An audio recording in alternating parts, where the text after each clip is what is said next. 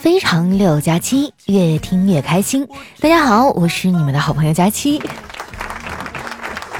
在节目开始前，我想问一下，小伙伴们，你们有多久没有出去浪了？我昨天粗略的算了一下哈，从一月份到现在，我已经三个多月啊没有去过任何的娱乐场所了。但是我的快乐，却一点都没有减少。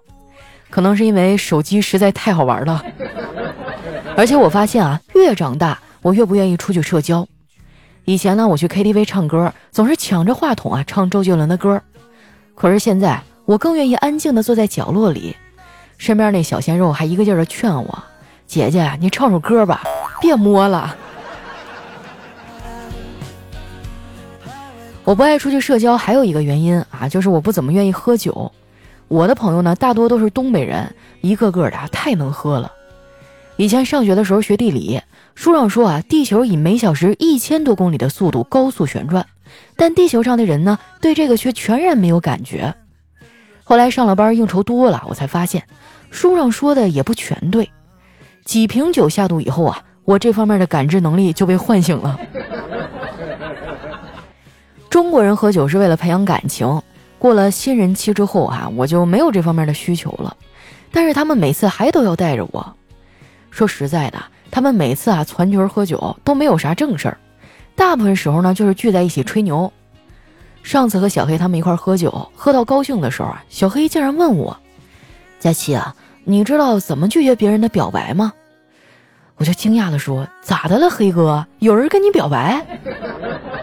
小黑说。哎，那倒不是，我就是想学习一下，技多不压身嘛。我说啊，这样啊，那这题我不会。不过黑哥，就算你不知道怎么拒绝别人的表白也没有关系啊。其实很多技能啊，一辈子都用不上的。虽然我不怎么爱喝酒啊，但是我的酒量还是不错的，这得益于我亲爹的遗传呐。不瞒你们说，我们家老头呢，顿顿都离不开酒。最近聚会不方便啊，我爸就约人家线上视频喝酒，还灌醉了好几个老头啊。后来给我爸喝高兴了，挂了视频，自己又整了一瓶啤酒，终于把自己给喝醉了。然后他就借着酒劲儿啊，把我脸上的青春痘都给挤了。真是一个不按常理出牌的男人啊！我的很多朋友都知道哈，我爸爱喝酒，所以逢年过节呢，都会送老头一些酒当礼物。今年过年啊，我闺蜜就送了我们一罐子他们家自己酿的葡萄酒。我爸不爱喝这种酒啊，就一口没动。我喝了一杯啊，觉得有点淡，就一直没有喝。前几天啊，丸子来我们家玩，我合计着让他也尝尝啊，就给他倒了一杯。没想到啊，他刚喝了一口就吐了，还说这味道很怪。我连忙也倒了一杯尝了一口，这个味道好像确实也不太对哈。我正纳闷呢。小侄子啊，突然跑过来跟我说：“姑姑，那天你说这个酒很淡，我就加了三勺盐，现在不淡了吧？”你说这熊孩子啊，一天不给我惹点事儿，他就难受。不过我转念一想啊，他也是好心嘛，我就没发火。况且他这么做也情有可原。我哥平时啊不喝酒，这孩子对酒呢没啥概念。不过话说回来哈，我哥也不知道随谁了，滴酒不沾呢。结婚以前啊，他连烟都不抽，但是结婚以后呢，我发现他兜里啊总是揣着一包烟，我就忍不住问他，我说哥啊，结个婚怎么还学会抽烟了？婚姻生活就这么让人绝望啊？我哥呀摆摆手说，没有，我还是不会抽，这烟呐是给你嫂子看的。我跟他说我会抽烟，要不然我哪来的零花钱呀？看着没啊，结婚多可怕！我哥跟我嫂子这都结婚多少年了，俩人现在还天天斗智斗勇呢。昨天吃完晚饭啊，嫂子突然举起手说：“老公，快看我的手。”我哥就纳闷的说：“你的手咋了？”“嗯，我我手头有点紧啊。”我哥冲他翻了个白眼儿，抬起了自己的腿说：“那你看看我的腿。”啊，嫂子问：“你的腿怎么了？”“你看啊。”毛都没有。说实话，天天看他们俩掐来掐去的，我对婚姻也没啥向往了。我妈倒是一直都没有放弃我，隔三差五呢就给我安排一场相亲。昨天我就相了一场，对方约我在饭店见面。我到那儿的时候啊，他还没来，我就提前点了几个菜，其中呢有一盘糖醋鲤鱼，我一看价格，嚯，三十二块钱。回想起来啊，我第一次相亲的时候，一盘糖醋鲤鱼才八块钱，到现在都三十二了，我居然还在相亲。后来，我在餐厅等了半个多小时，那个人才来，坐了不到五分钟啊，他就找借口离开了。我一个人吃完了整桌的饭菜啊，哇，那感觉真的特别的满足。反正我都习惯了。吃完饭呢，我坐地铁回家，正赶上下班的点儿，地铁上人特别多。我上去瞄了一眼，然后呢，站在了一个梳着丸子头的小胖妹儿面前。那胖妹儿啊，看有人站在她跟前儿，就抬头看了我一眼。我就趁机跟她搭讪啊，我说：“美女，请问你想了解一点减肥健身的知识吗？”胖妹儿听到这话，一声不吭，站起身就走了。哇，真的太好了，我终于有座了。回到家一进门啊，我妈就问我：“闺女啊，相的咋样啊？”我垂头丧气的说：“不咋样，人家可能没看上我，饭都没吃就走了。”我妈就安慰我：“没事的，闺女。”这个不行，还有下一个。你现在啊，可是咱们小区的名人。我当时眼睛一亮，啥？我怎么还成名人了？我妈说，咱们小区的人教育孩子，都拿你当榜样呢。我说真的吗？我有什么值得他们学习的呀？我妈说有啊，那楼上的李婶教育姑娘啊，说你看看人家楼下的佳期，那么胖都不减肥，你这么瘦减啥呀？对面的王爷教育自己家孩子。你看看人家老赵家的闺女都那么大岁数了，也不急着找对象，你才十八，着什么急呀？哎呀，真的是扎心了！你们给我评评理啊，有这么说自己亲闺女的吗？跟我妈相比，我爸就慈祥可爱多了。老头平时也不爱吭声啊，就天天守在电视机前看情感类的节目，啊，就是那种调节各种家庭矛盾的节目。我想劝他，你去看点开心的不好吗？我说爸，这些节目都是假的，有剧本的。这些人呢都是演员，你老看这种干嘛呀？多傻啊！咱看点喜剧节目不好吗？我爸就笑了笑，你呀不懂，人家要是过得好，我才不看呢。我就要看这些过得不好的，哪怕是假的，我也都当成真的看。你看看他们找那媳妇儿啊，过的那日子多惨呐！每次看的时候，我都会想到自己，然后就没有啥怨恨了。你妈多好啊，就是脾气大了点儿，嘴毒了点儿嘛。我爸叹了一口气啊，接着说：“不过脾气大点儿也好，你妈这种人啊是不可能感染肺炎的，肺炎一般都通过飞沫传染，她呀从来都不给别人张嘴说话的机会。其实我妈这个人吧，就是刀子嘴豆腐心，对我也挺好的。大学我是在哈尔滨本地上的。”每逢周末呢，我都会回家。有一次放学回家，就看见我妈正在厨房里为我辛勤的做饭，还做了好几个菜，都是我最爱吃的。想到平时家里都是粗茶淡饭的，我就忍不住鼻子一酸。正当我开口要说点感激的话的时候，我妈回头看到了我，然后一脸诧异的说：“哎，今儿又不是周末，你怎么回来了？”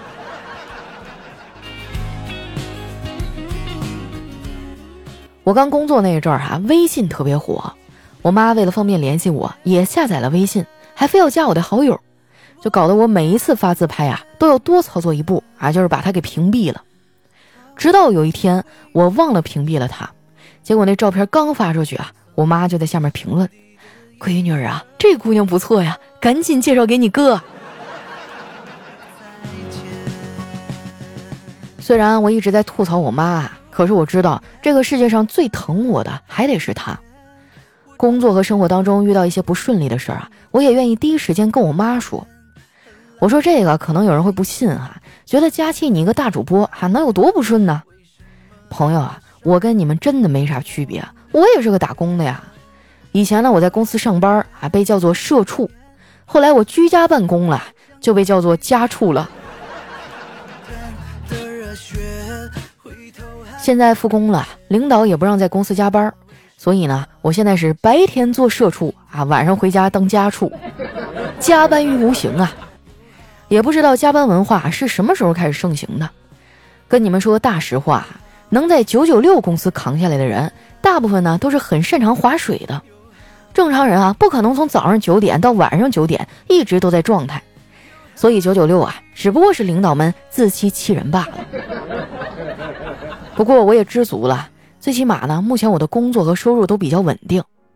疫情刚开始那会儿啊，我觉得这事儿应该很快就能过去，然后大家呢会去拼命的补偿自己，报复性消费。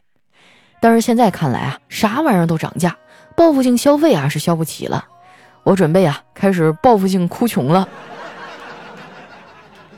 这次的疫情哈，真的让我改变了不少。以前买东西啊，很多时候我连价格都不看啊，直接就买了。但是现在啊，我得对比好几家，哪家的性价比高，我买哪家。决定下来以后呢，我还得用小黑的省钱小助手拿一些返利和红包，心里才能平衡一点。我想最近啊，大家的手头应该也都不太宽裕吧？想省钱的话，我建议你哈加一下省钱小助手的微信：幺七七幺七三九二二五二，微信名字呢叫勤俭败家的田喵喵。你在网购的时候呢，选好商品，不要付款，把这个链接发给他，他会给你一个省钱码，你复制这个码再去下单啊，就能获得优惠和返利了。像什么淘宝、京东、拼多多啊这些电商平台都能用。现在这情况啊，想要暴富赚大钱啊，那是不太可能了，还不如节省一点啊，就一次省个几块钱、十几块钱，看起来好像不多，但是积少就成多了嘛。除此之外，哈，我觉得其他方面也应该是能省则省。比如说呢，应该节约用水。所以小哥哥们啊，你就别一个人洗澡了，咱俩一起洗呗。你看啊，这样不仅能省水，还能省时间。最后我再强调一遍哈，网购要省钱就加微信幺七七幺七三九二二五二，微信名字啊叫勤俭败家的田喵喵。一条大路通东西，两边有树，不高也不密。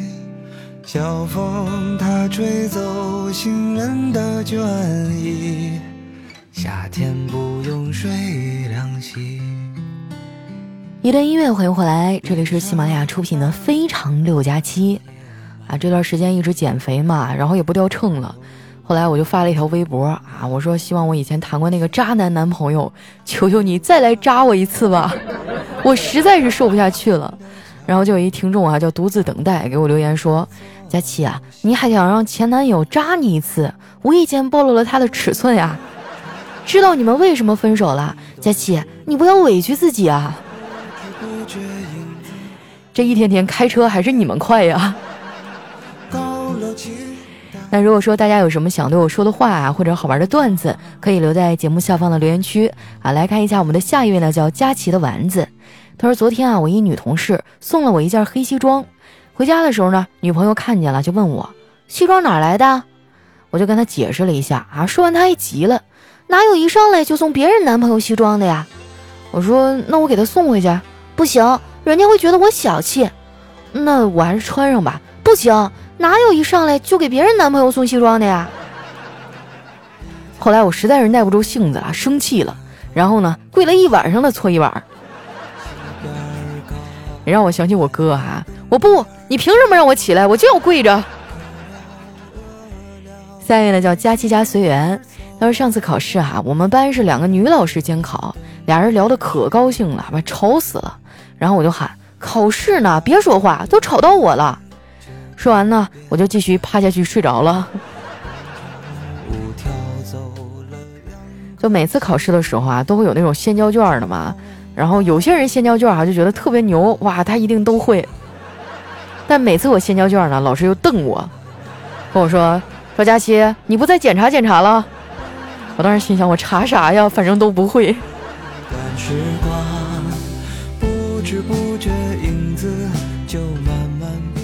下面呢叫颜渊月幽阁，他说丸子啊，今天节食减肥，我就说了，节食减肥啊会让皮肤变得不好看，毛发也会失去光泽，书上就这么写的。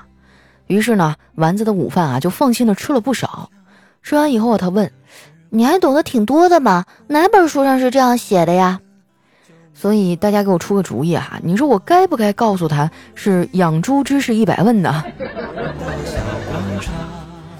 哎呀，说到丸子，我是真服哈，他开心的时候也要吃啊，伤心的时候也要吃，何时何地哈，不管什么时候他都惦记着吃。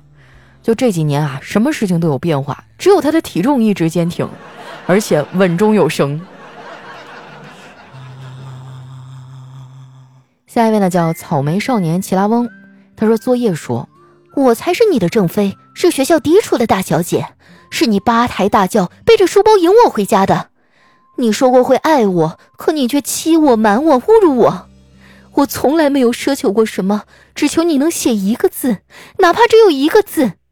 可这一切却都是奢望，而他手机只是一个青楼歌妓，你却对他好胜于我。我在你眼里算什么？只是一个你成就宏图大业的工具吗？哎呦我去，我真的都想给我自己来点掌声了。怎么样？感觉我这戏感像不像那种深宫怨妇？确实哈，这个作业和手机已经是相爱相杀很多年了。但是我看现在很多人写作业的时候也会用到手机啊。就是他也会在上面能搜到一些题或者答案。手机本身没毛病哈，重要是看你怎么用它。下一位呢叫特爱佳期，他说我哥呀拉着玩积木的小侄女，深情款款地说：“闺女儿啊，你是老爸上辈子的情人，这辈子的闺女儿，咱俩的关系啊应该比跟你妈亲得多。你说老爸现在遇到困难了，你是不是该帮我一把呀？”啊，小侄女啊就冲着厨房喊：“妈妈，管好你家男人，他又想骗我压岁钱。”哎呀，结了婚的男人不容易啊。下一位呢叫起啥名字呢？他说一对情侣哈去吃牛肉面，面上了哈这个上面有两块大肉片儿，然后那女的啊就夹了一块到自己的碗里。正常男的哈都会对女朋友说：“你想吃都给你啊。”结果那男的呢，边把肉哈往碗里边戳，啊，边说：“快快躲进去，他马上又要来了。”哎呀，我觉得好羡慕啊，这才是情侣间应该有的样子吧？就平时嘻嘻哈哈啊，也不用这个有什么样的防备啊，两个人最真实的模样相处就好。来看一下我们的下一位哈，叫雪天使，他说昨天啊，教导主任晚自习巡查的时候呢，没收了我同学的一部手机。主任顺手翻开了手机通讯录检查，然后惊奇的看到啊，寥寥无几的联络人里有个人的名字呢是牲口，啊，主任还在班里调侃，哼，居然还有人的备注是牲口。然后呢，他果断的按下了通话键，于是众目睽睽之下，我们教导主任的手机响了。啊，你这位同学后来顺利毕业了吗？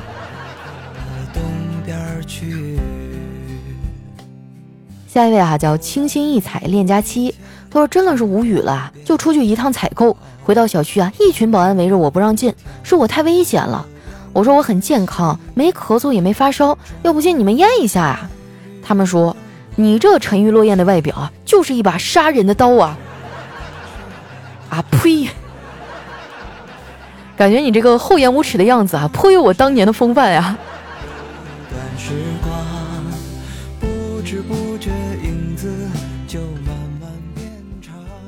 下一位呢叫梦妻如雨，他说考试的时候呢不让带任何的电子设备进入考场，检查我的时候啊金属探测仪显示我携带大量的金属，被取消了考试资格。回到家啊我才明白过来，原来是我的脑子生锈了，是吗？那那我觉得这个检查应该不太准啊，锈应该没有那么多哈，主要的构成应该是水。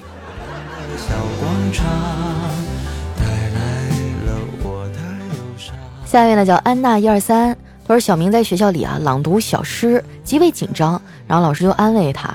上台的时候呢，他迈开了矫健的步伐，高声朗诵：“老师们、同学们，大家好，今天我给大家朗诵小诗《红叶疯了》。”老师在台下紧握着《枫叶红了》的诗稿，手微微颤抖。今天小明的作业也是异常的多呢哈。下面呢叫帅气的爱丽丝米米呀，她说一个小女孩有一次肚子疼，她妈妈说肚子疼啊是因为肚子里面太空了，装点东西就好了。这小女孩吃完饭啊果然就不疼了。然后有一次呢，妈妈带着小女孩去朋友家玩，朋友说啊她头有点疼，这小女孩天真无邪啊就说头有点疼那是因为脑子里太空了。装点东西进去就好了。说着就拿起水壶啊，就往朋友的脑子上面浇水。童言无忌哈，来下一位呢，叫嗯哼的鸭。他说早上起床啊，老婆说：“老公，今天我给你做水煮鱼好不好呀？”我就高兴的说：“好啊。”中午哈，老婆给我发短信：“老公，没有买鱼，我们吃烤鸭好不好啊？”我说：“好啊。”下午哈，老婆又来短信：“老公，烤鸭也没买到，我们吃麻辣烫好不好啊？”我说：“行。”晚上回家哈，进门闻到香气，我说：“吃什么呢？好香啊！”我老婆说：“方便面。”哎，我觉得现在很多年轻人普遍都不太会做饭啊，或者就只会简单的做一些。你说将来我们要是结婚生子了怎么办呀？天天吃外卖。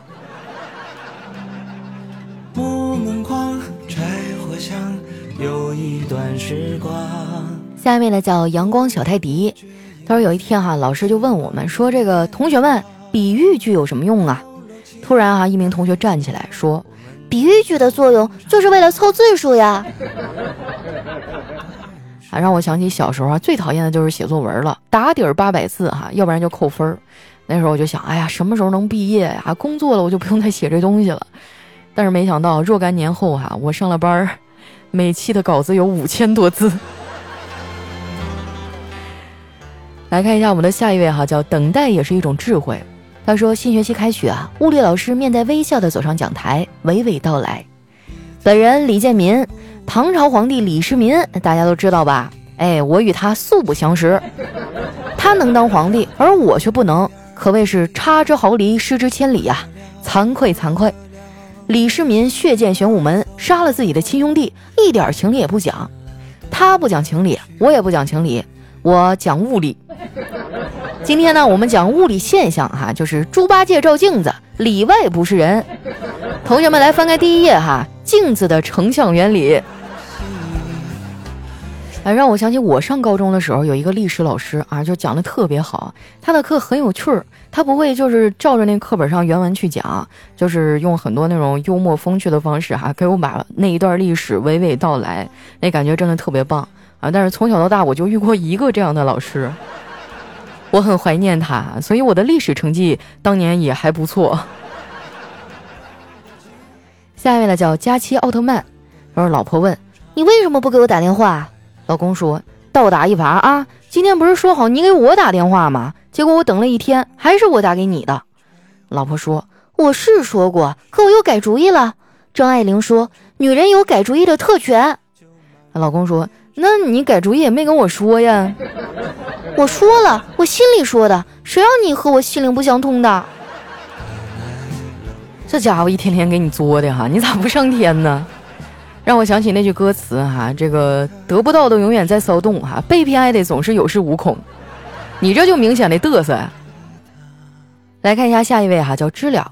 他说：“世界上最巧合的事情，不是你每次回头他都正看着你，也不是你认识八个名字啊都叫李思琪的同学，更不是考试只考你不复习的题目，而是两个相互监督减肥并已经互道晚安的人在夜宵摊尴尬的见到了。”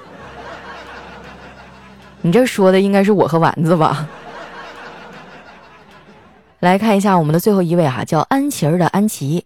他说：“这个居委会大妈还说。”小朋友，大冷天的，你一个人站在门口干嘛呀？怎么不在屋里待着？